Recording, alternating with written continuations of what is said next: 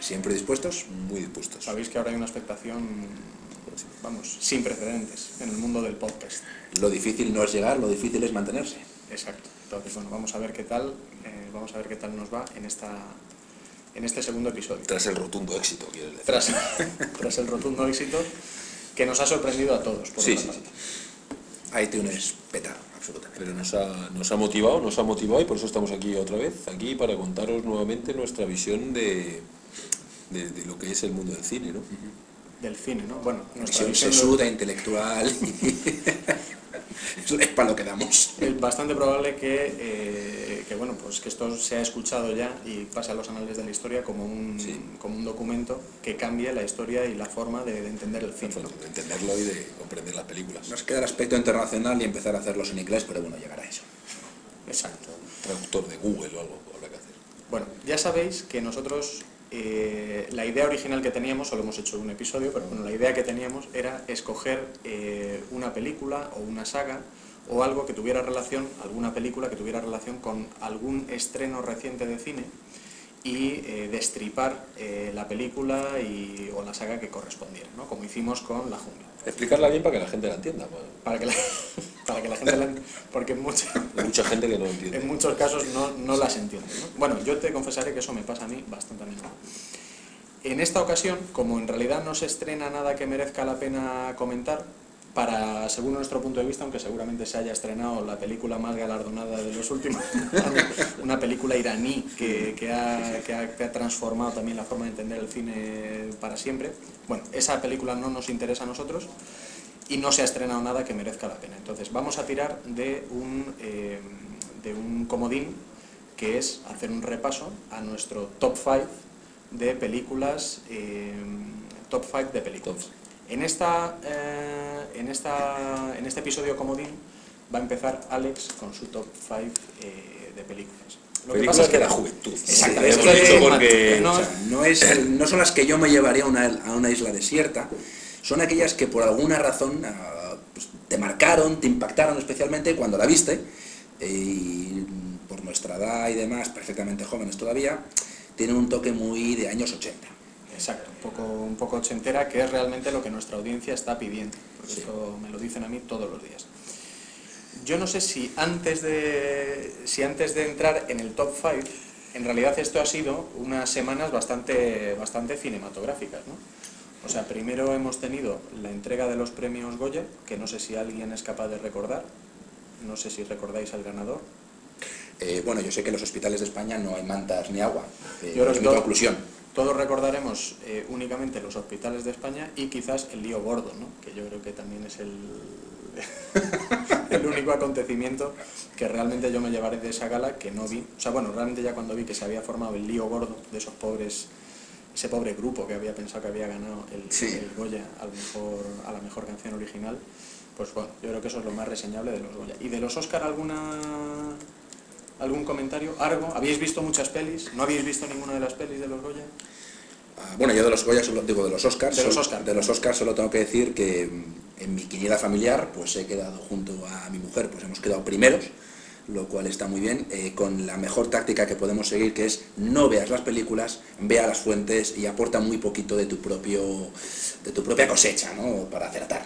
Bueno, yo había visto unas cuantas, lo que pasa es que eran unos Oscar un poco extraños, ¿no? Porque resulta que yo había visto, si no me equivoco, seis de las eh, diez o nueve pelis que estaban nominadas a Mejor Peli, pero muy pocas de ellas estaban luego nominadas a Mejor Director, con lo cual estaba muy despistado.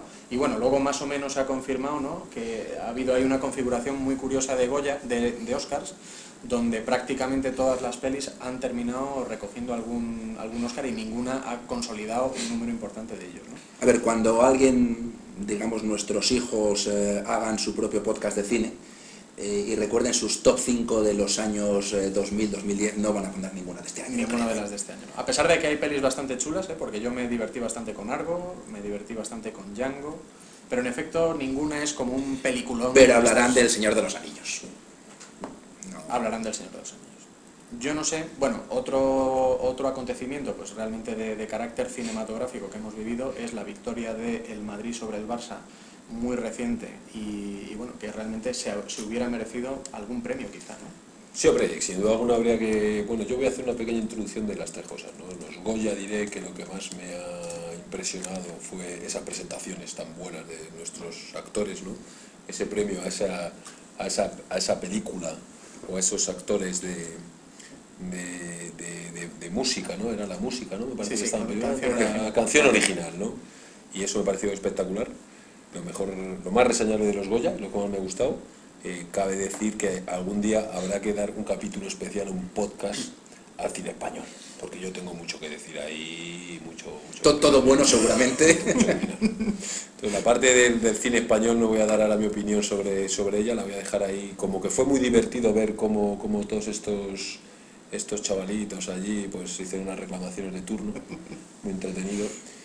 Y de los Oscar cabe reseñar a Sonia Monroy, sin duda alguna, ¿no? que estuvo en la alfombra roja por su reality show, que yo creo que es lo más descartable. Sonia Monroy estuvo Sonia Monroy estuvo ahí invitada, macho. Y Bueno, me has entonces, dejado completamente- bueno, es una representación ya por fin que ya estábamos hartos de que Pedro Almodóvar siempre estuviera allí o el Bardem representándonos y ya por fin ha ido alguien decente, ¿no? Que era la Monroy por su reality show de, de Sonia Monroy. Oye, pues lo que me resulta bastante, bastante desconcertante ahora mismo es que ese tema no haya salido en el telediario, porque mm, realmente yo lo único que he visto de los Oscars es eh, el resumen del telediario y me, me hubiera parecido en efecto lo más destacable de la gala. ¿no? Sí, pero ya sabes la poca profundidad que últimamente se dan los telediarios españoles, o sea que es que no, no, no, no, no vamos a poder cambiar eso, salvo que lo hagamos en el podcast, o sea que no. ¿Y tú tienes algo que decir con respecto al partido Barça-Madrid? Bueno, yo respecto al partido Madrid-Barça no quiero tampoco que se me identifique a mí aquí como un, un-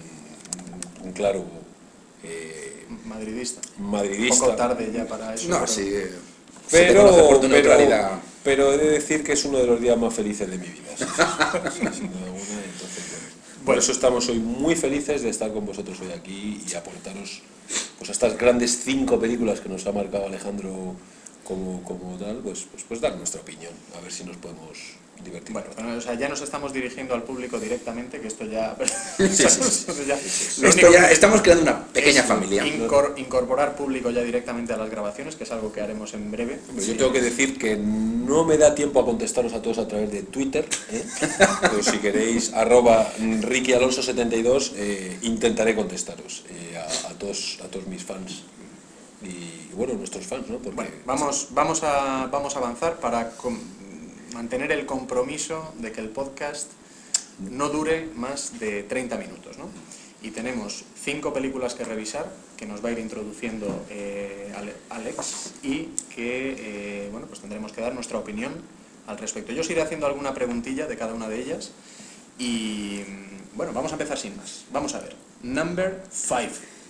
Alejandro, ¿cuál Vale. es tu top 5 peli que te ha marcado en tu adolescencia, juventud? Bueno, hay que decir que cuando haces estas cosas siempre es muy difícil, ¿no? Porque tienes por ahí... Muy difícil, muy difícil. Vamos a ver, no va a salir nada de, de, de Regreso al Futuro, porque seguramente haremos una, un especial de la saga en su momento, de Star Wars, eh, definitiva, vamos a la primera, vamos a la primera, que a mí me, me marcó mucho, porque además jugué también a que si me había leído el libro, cuál es mejor o no, El nombre de la rosa. El nombre de la rosa es una película eh, entretenidísima que te mantiene en tensión, se crea una atmósfera eh, fría, gélida entre lo que es el propio entorno, ese invierno, ese, monasterio, con esa, inquisición siempre latente y los, eh, y los crímenes alrededor.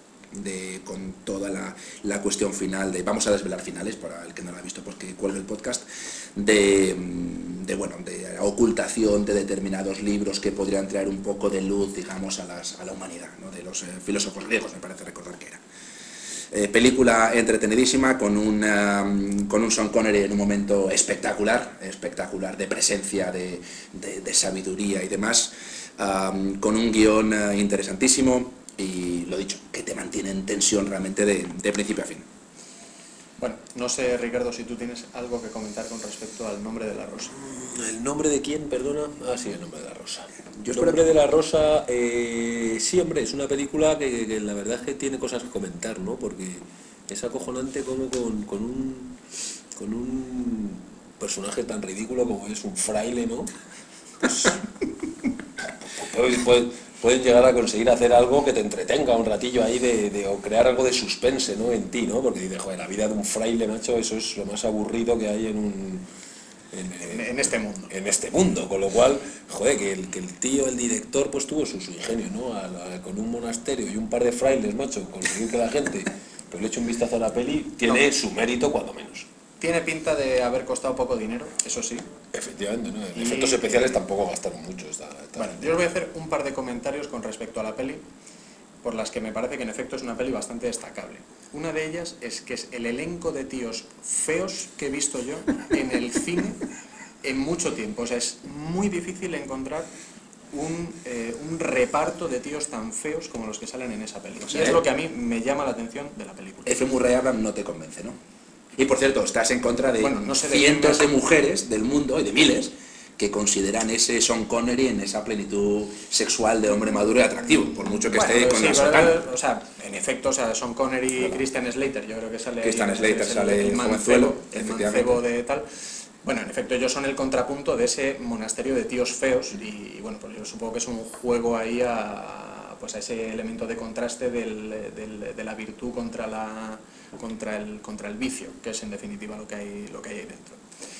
Y luego yo creo que si la peli es destacable por algo es por haber inspirado pues uno de los mejores juegos, videojuegos de eh, bueno de producción española, que es eh, La Abadía del Crimen. ¿no? Entonces yo creo que el nombre de la rosa debería pasar a la historia, tanto el libro como la peli, como el, el elemento inspirador de uno de los mejores videojuegos que ha hecho eh, que ha hecho una producción española. Eso es lo que significa para mí el nombre de la rosa. Lo he visto varias veces, me da un pelín de pereza eh, la peli mm, cuando empieza. No es una peli que yo enganche, debo No. decir, y, mm, y me quede a verla.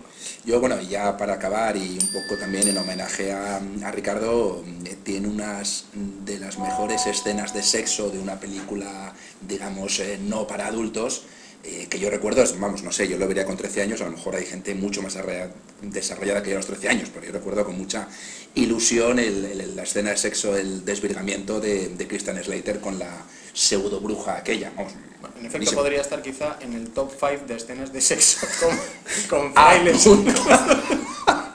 Pero no era fraile todavía, pero en cualquier caso anima- apuntamos para futuros eh, podcasts y ahí marcará Ricardo seguramente las mejores escenas de sexo en, en cine, en cine para, digamos, no Bueno. ¿alguna escena que destacar aparte de la escena de sexo que todos, eh, que todos recordamos? Eh, Bueno, yo el, el fraile este su- muerto sumergido dentro del- de, de- de la cuba, digamos, del tonel con los, eh, con los pies hacia, hacia afuera, se ah, bastante, asqueroso, en efecto. Eh, y, y bueno, y por supuesto, pues la, la escena final donde se van metiendo una especie de laberinto, biblioteca, donde va hablando a Sean Connery con el, digamos, el abad o el prior, ya ni, ni recuerdo, y acaba quemando todo aquello. Bueno, vamos entonces a avanzar, que nos quedan muchas Sí. pelis que revisar. Número 4, Alejandro. Bueno, número 4 es eh, de adolescencia, casi más, eh, bueno, de, niñez. Eh, y quien diga que no ha llorado con ET cuando se está muriendo, cuando se va, miente como un cosaco. Miente como un cosaco, vamos a ver. Es una película que yo creo que ha envejecido mal y que seguramente ahora yo la veo me parece cursi, me parece pedante y tal, pero mira, esa escena de los niños en la bicicleta que de repente con el, el ET pues empiezan a volar, es un absolutamente icono, pero es una película cualquier niño tiene que verla y seguramente ha quedado muy desfasada y a los niños ahora le parecerá muy burda, ¿no? Pero a mí encantó, vamos. Bueno, Ricardo, ¿alguna, ¿algún comentario sobre Bueno, este? sí, yo voy a hacer algún comentario. Vamos a ver. ET, cuando yo la vi, tenía 10 años. Entonces, cuando, como dice Alejandro, cuando uno tiene 10 años, pues, pues cierto es que, que, que, que tiene la sensibilidad a flor de piel. Y con ET lloré. Lloré, lloré, lo reconozco, lloré cuando yo la vi, cuando era pequeño. Pero, pero bueno, aquí puedo estar de acuerdo con Alejandro que esta es una película que de verdad, de verdad sí que, sí que es un top 5 de películas, porque es una película que, que nos seguimos acordando de ella, ¿no? Y incluso yo ahora la veo con, con mis niños y tal, y, y no, no, la verdad es que no soy capaz de sacar eh, nada negativo a esta a la película, que es lo que a mí me gusta, ¿no? Intentando. No había, ge- bueno, había agentes del FBI seguramente, y, pero no eran tontos ahí. Sí, pero bueno, Peter sí Coyote. que, sí que había ahí y tal, ¿no? Y el ET mi casa teléfono, pues oye, eso... Eso ha pasado a la historia y eso está ya en la... O sea, que yo le repito a mis niños todas las noches. en la- Y se duerme como no unos sabemos qué conclusión estarán sacando los niños. Hay que reconocer que en ciencia ficción fue en su época, en el año 82, pues todo un... Bueno, yo creo que en efecto poco que poco que decir, es una peli ya mítica, ¿no? Una peli, un clásico de- del cine. Y, y bueno, yo debo decir que la peli tiene algunos elementos frikis que me, que me apasionan, como por ejemplo esa partida de Dungeons and Dragons cuando empieza, eh, que me parece realmente pues, prácticamente el paraíso, estar con tus amigos en una cocina jugando al rol. Bueno, la verdad es que no he jugado al rol en mi vida, pero Pero si hubieras pero jugado, si hubiera jurado, jugado, me hubiera encantado eh, jugar en esa cocina con esos chavales ahí. Y, mm, y luego es cierto también, por ejemplo, de la peli, de estas iconografías que va dejando la peli, que quizá no son tan... es el bosque en cuestión, Sí. lo recuerdo con una... yo no sé qué, o sea, serán secuoyas o yo no sé qué será, esos árboles inmensos, ese bosque oscuro. Y, mm, y- y, bueno, pues lo recuerdo, por ejemplo, como una imagen que tengo muy, muy grabada sobre, sobre esa peli. También tengo muchas imágenes, además porque me hice la colección de cromos y tengo muchas imágenes grabadas. Ese, ese granero que se iluminaba cuando va la niña para allá, o el niño. Y bueno, y lo que fue Drew Barrymore y lo que es ahora. En fin.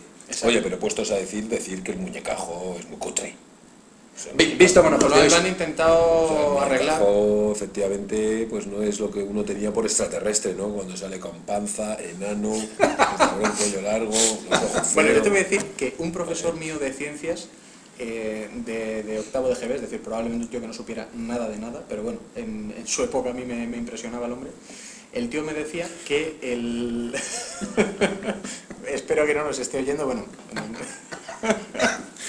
si esto se hace No digas el nombre, no digas el nombre. No, no, no, no digáis el mío tampoco para que... Entonces este tío, lo que la, la teoría que sostenía, tú fíjate a lo que se dedicaba el, el hombre, era que Ete era realmente un hombre del futuro. Era el hombre del futuro. Era un hombre del futuro. Pero espérate que el tío tenía la teoría totalmente desarrollada. O sea, tenía una tesis, digamos, ¿no? De- pero bien documentado. Pero no, espera, que- que- que tengo que terminar de elaborar. por- Porque el desarrollo de este hombre era tremendo. Decía, mira,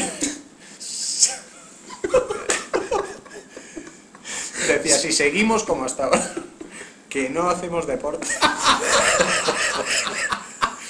que, que no nos movemos y que lo único que hacemos es ver la tele, ese es el hombre del futuro, o sea, un tío sin piernas, con esos brazos largos para agarrar las esa patatas. panza que tenía el cabrón de... Y con esos ojos Sandales. grandes y esa cara, cara tremenda, pues Lo del cuello retráctil os explico por qué. Bueno, ahí queda esa teoría. que Sin os querer ser duros os con la película, ¿eh? Sin No, no, sí. O sea, yo regalo esta teoría porque la verdad es que llevo mucho tiempo, cada vez que veo ET me acuerdo de ese hombre y digo, joder, macho, ¿cómo estaba este tío de colgado? Eh, bueno, oye, lo mismo, lo mismo el tío tenía ahí un... Nah, esta, esta está bien. A ver quién sigue ahora con una visión sesuda del resto de las películas. No, no, vamos a ver. No, no creo que haya teorías para el resto, pero bueno, vamos a ver con qué nos ver. sorprende. Bueno, he de decir que además en el día de hoy, donde, o hace nada, Steven Spielberg ha vuelto a ser maltratado por la academia, yo mi homenaje, pequeño homenaje desde, desde aquí. Bueno, La eh, sí, bueno, tú siguiente- dices maltratado, pero en realidad no has visto Lincoln y lo mismo es, un, es una... No, pero no puede ser más aburrido que La vida de Pi, que tampoco he visto.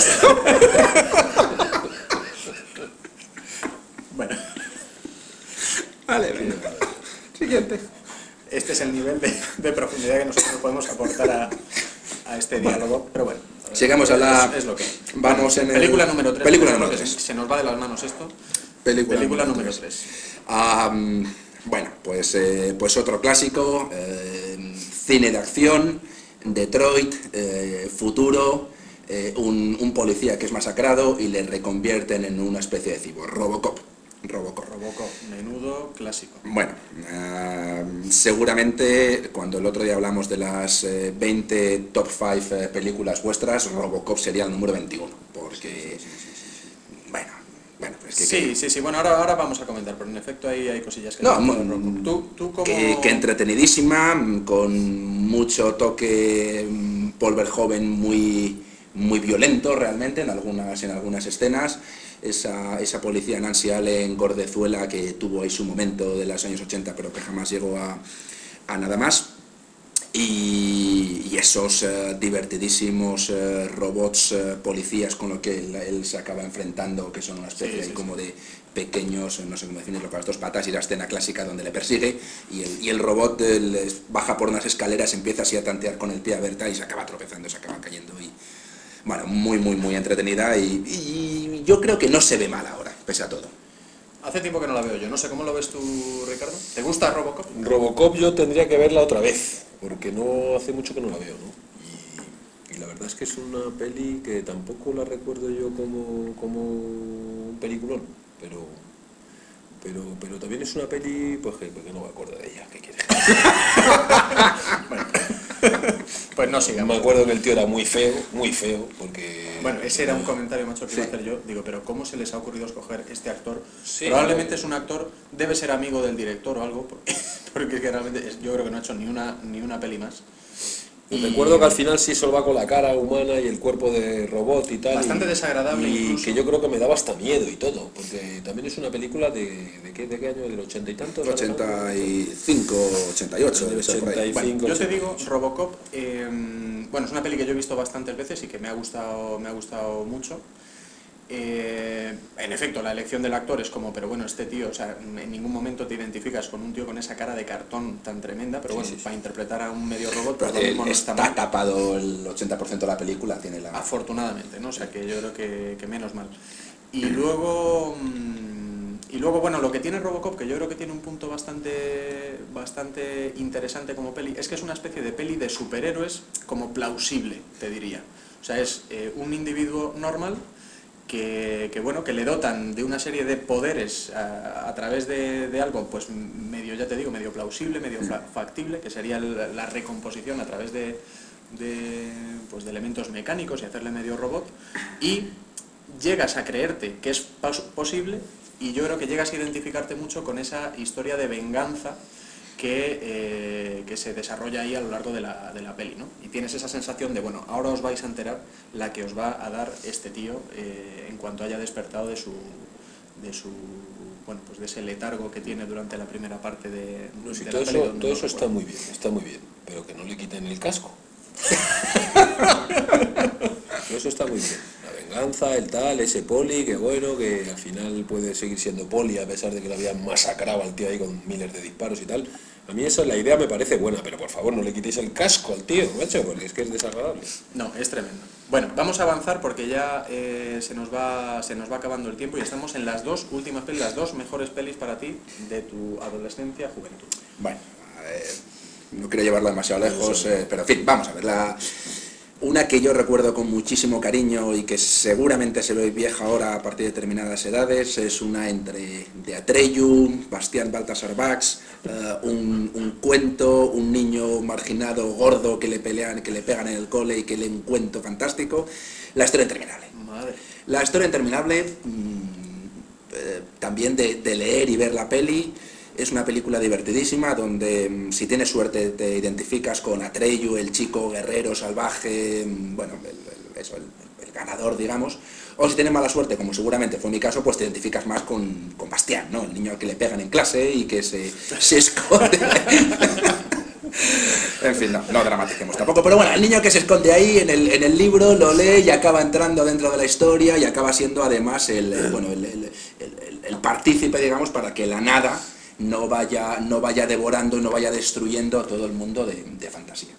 Es una película divertidísima y yo creo que es una película que a nivel de los niños eh, se ve todavía bien hoy, quizá a nivel de los mayores no tanto.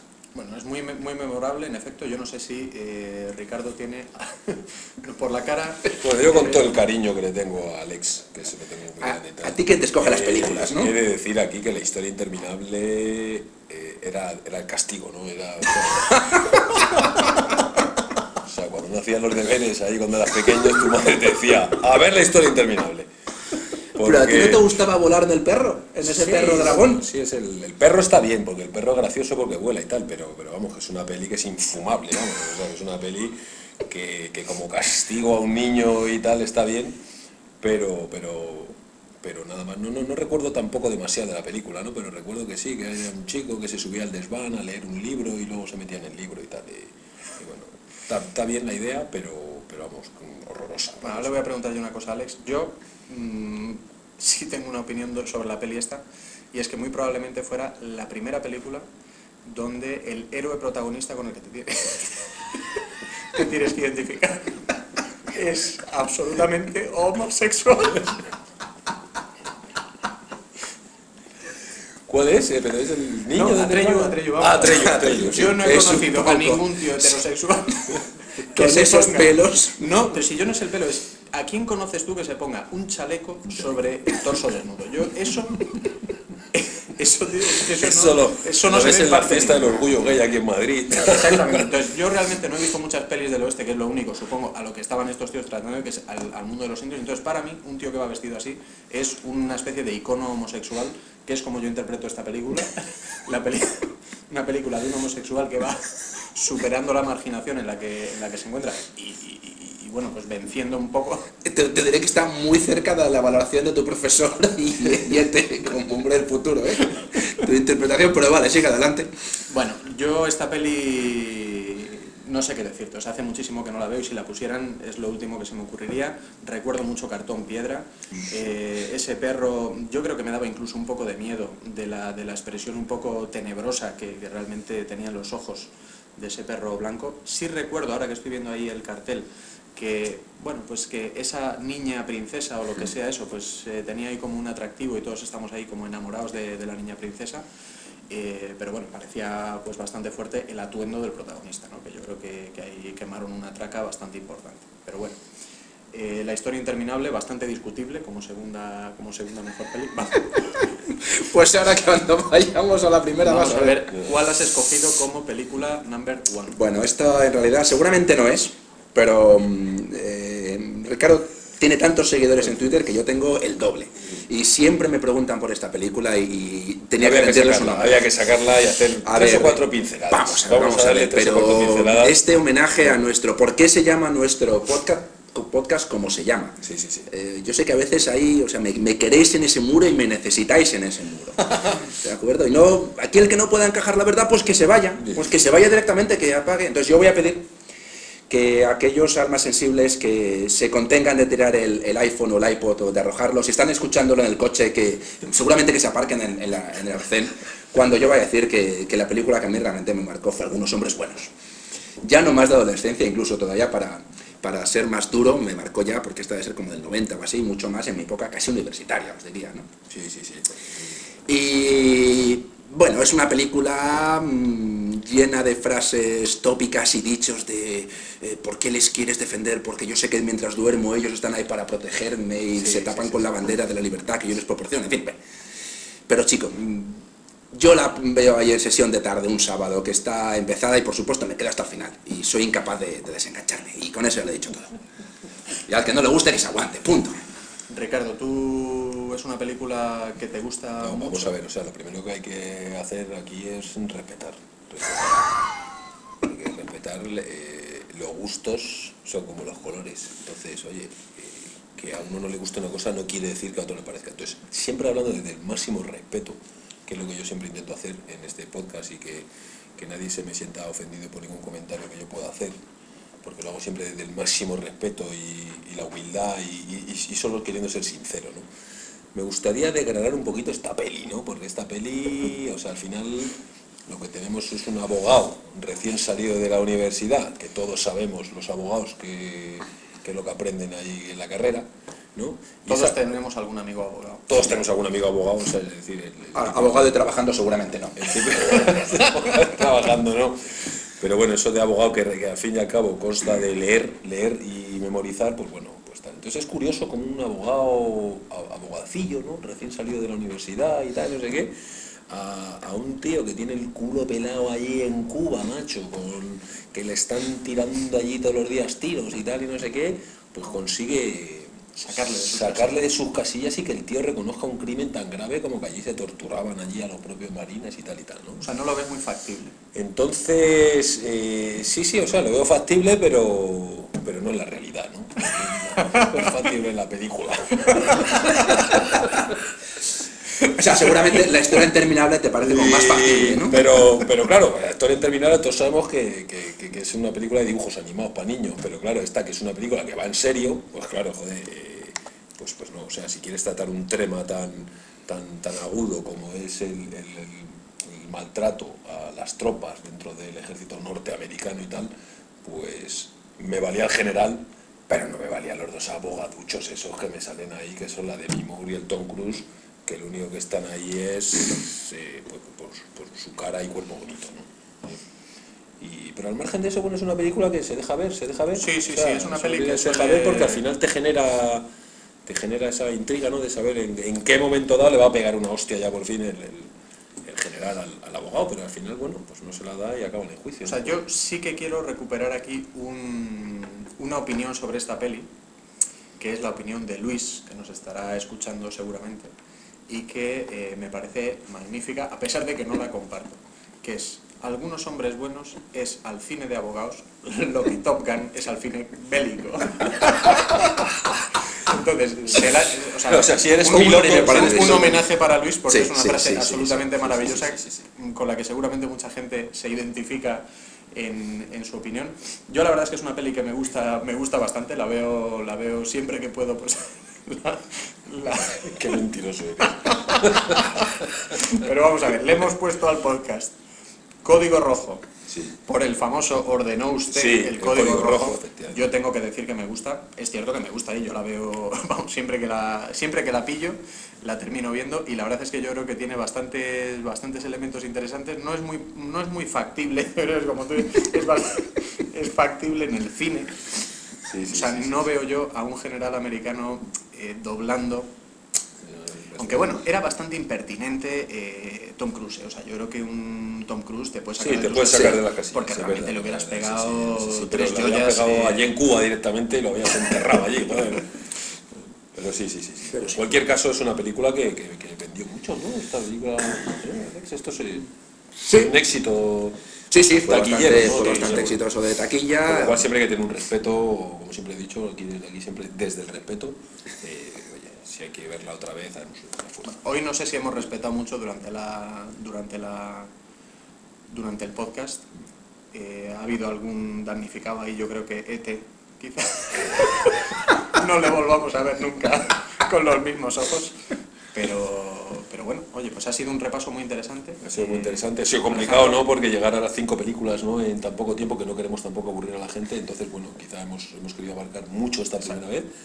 Pero bueno, yo creo que es para ser el segundo podcast que lanzamos y, y viendo estas pelis, pues bueno, cosa Bueno, repetiremos, eh, repetiremos, ya veremos si con, con el esquema este de las top 5. tengo muchísimas ganas por conocer las Mis tus top five, mis top tus top five, A las que yo eh, calificaré desde el respeto más absoluto, seguramente. Five, sin duda alguna habrá que diferenciarlas entre, bueno, entre, entre si son de adultos o no. Pero si no tocamos el tema de adulto, yo prometo traer aquí cinco pelis buenas para que vosotros podáis despellejarme todo lo que... Vale. todo lo, que lo, lo veo difícil, lo veo difícil. No, no, desde el respeto más absoluto. Lo veo difícil porque, porque voy a traer cinco peliculones. Bueno, pues venga, nos emplazamos entonces para, para el próximo. Muy interesante el, el repaso. Muchas gracias, Alex. Y Muchas gracias, gracias. a vosotros. Ha sido recordemos ese arroba Ricky Alonso, Alonso 72 que en Twitter si queréis comentar cualquier cosa y por supuesto en Bueno, iTunes pues eh, tenéis el podcast A Roma, arroba a romanos33. Y arroba 5 un cinco cuarto. Eh, así es que nada, nos despedimos hasta el próximo y espero que hayáis disfrutado. y ahora le pregunto, coronel Jessup, ¿ordenó usted el código rojo? No tiene que responder a esa pregunta. Responderé a la pregunta. ¿Quieres respuestas? Creo que tengo derecho a ¿Quieres ellas. respuestas? ¡Quiero la verdad! Tú no puedes encajar la verdad.